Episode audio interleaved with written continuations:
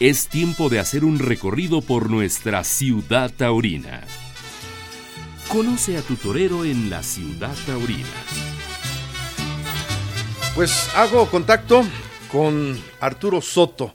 Él es eh, pues una persona a quien conocí desde muy jovencito como novillero, eh, muy aguerrido siempre, eh, entusiasta, dedicado, muchos años, pues ahí pegado con el maestro Eulalio López Sotoluco, a quien de alguna forma le aprendió mucho en torno a la lidia del toro, pero ahora pues eh, tiene tiempo que, eh, hemos platicado, hemos charlado, ya habíamos tocado alguna ocasión el tema en relación al trabajo, porque bueno, pues en en esta etapa de la vida y a estas alturas, pues vivir del toro hay que ser un all-star o una gran figura.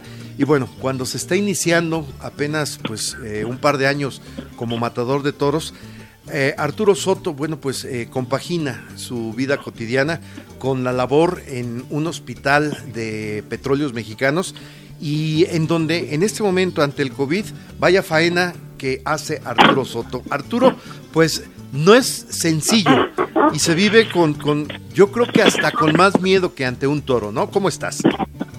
Hola Edgar, ¿cómo estás? Muy buenas tardes, gracias por el espacio este, en tu programa, un saludo a todos en el programa. Y pues nada, mierda, este, pues claro que se, se con miedo y con, con la psicosis normal, ¿no? Porque pues estamos en la primera línea de, de fuego, como dice el gobierno.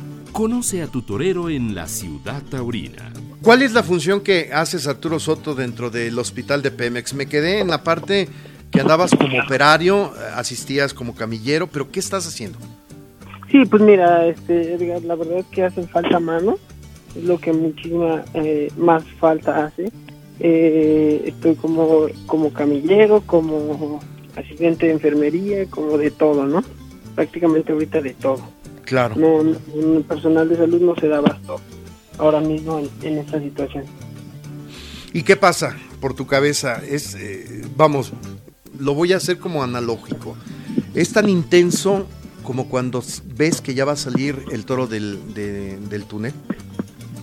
Sí, claro, pues cada día yo salgo de mi casa, digo, no estoy con mi familia, ¿verdad? Pues, tuve que haber tomado esta decisión desde un principio, de estar con mi familia, con las personas que quiero, y, y, pues igual, como tú dices, cada que, que voy diario y regreso, pues espero me persigne igual, y, y pues bueno, también consciente de la situación que en algún momento puede pasar, pues cualquier cosa, ¿no? cualquier cosa, eh, en este caso, pues, pues, ser portador también del COVID-19. ¿Cómo lo definirías al COVID en términos taurinos? Híjole, no, yo creo que todo, todo, tiene su, nivel de complejidad, ¿no? Y, y, pues bueno, de que es bravo, es bravo y hasta, la fecha, hasta el momento está que, que pues ahorita a nivel mundial está todo padeciendo esto, ¿no? Y agresivo, pues claro, bastante es muy agresivo. Yo lo he visto, tengo compañeros que, que han salido positivos, lo han adquirido, aquí en el hospital. Y, pues bueno, te digo, siempre voy con esa mentalidad, como la, como la que va a un torero, siempre, ¿no? Llevarse la vida y, estar, estar dispuesto y sabemos lo que, lo que puede eh, pues conllevar alguna, algún error, alguna situación, ¿no? ¿Te santiguas igual que cuando sales a torear? Yo creo que hasta más ahorita. y, y pues bueno, ha sido complicado. Para, para mí ha sido muy complicado. He tenido ahorita cosas buenas, cosas malas, eh, altas y bajas.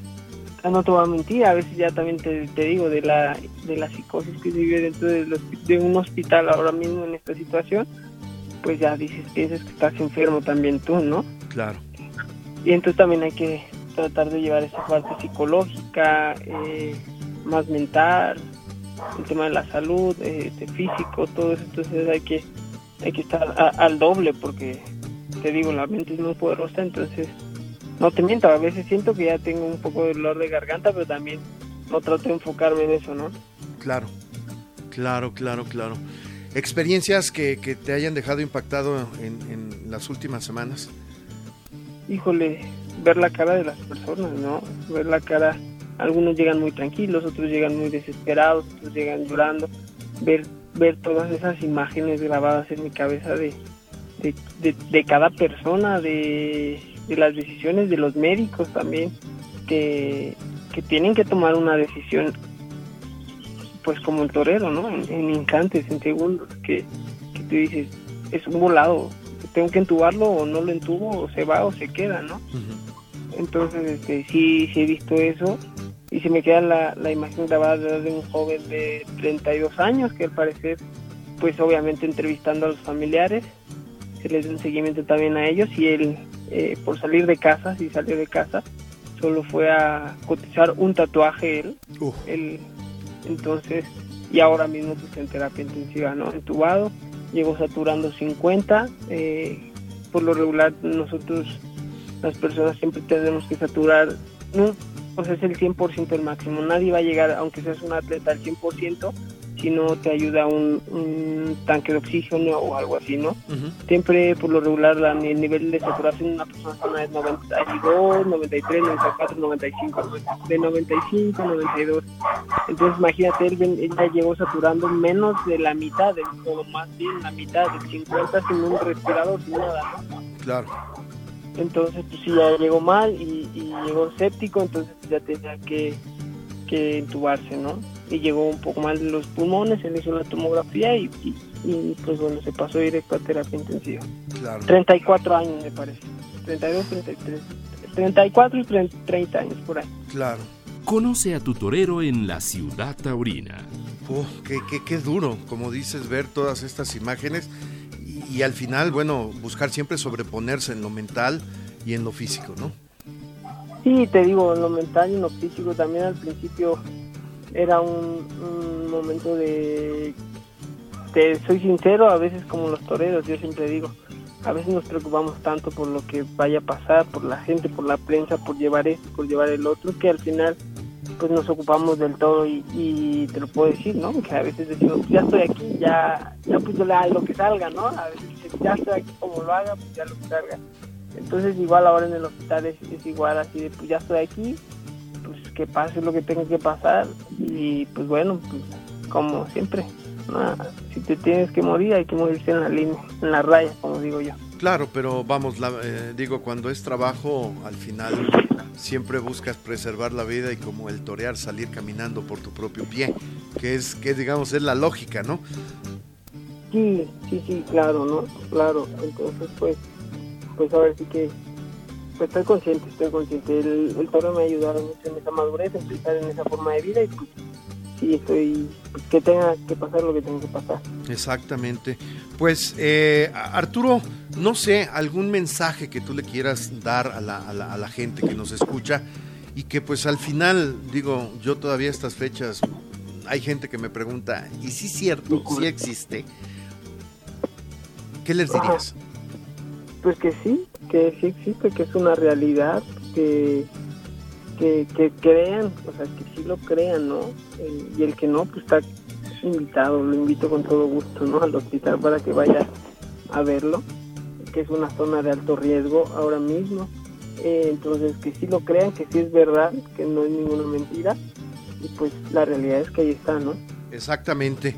Pues Arturo, no te quito tu tiempo porque en este momento sé que ya vas rumbo a jugarse la vida en, en esas actividades en, el hospital.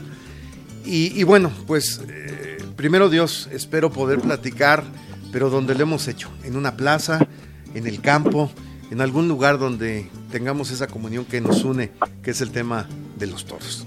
Eso, mi Edgar, pues te agradezco muchísimo, te mando un abrazo y muchísimas gracias a todos. Les mando un abrazo. Terminó la faena en esta ciudad taurina. Los invitamos para que se actualice nuestro portal. Hasta la próxima, Ciudad Taurina.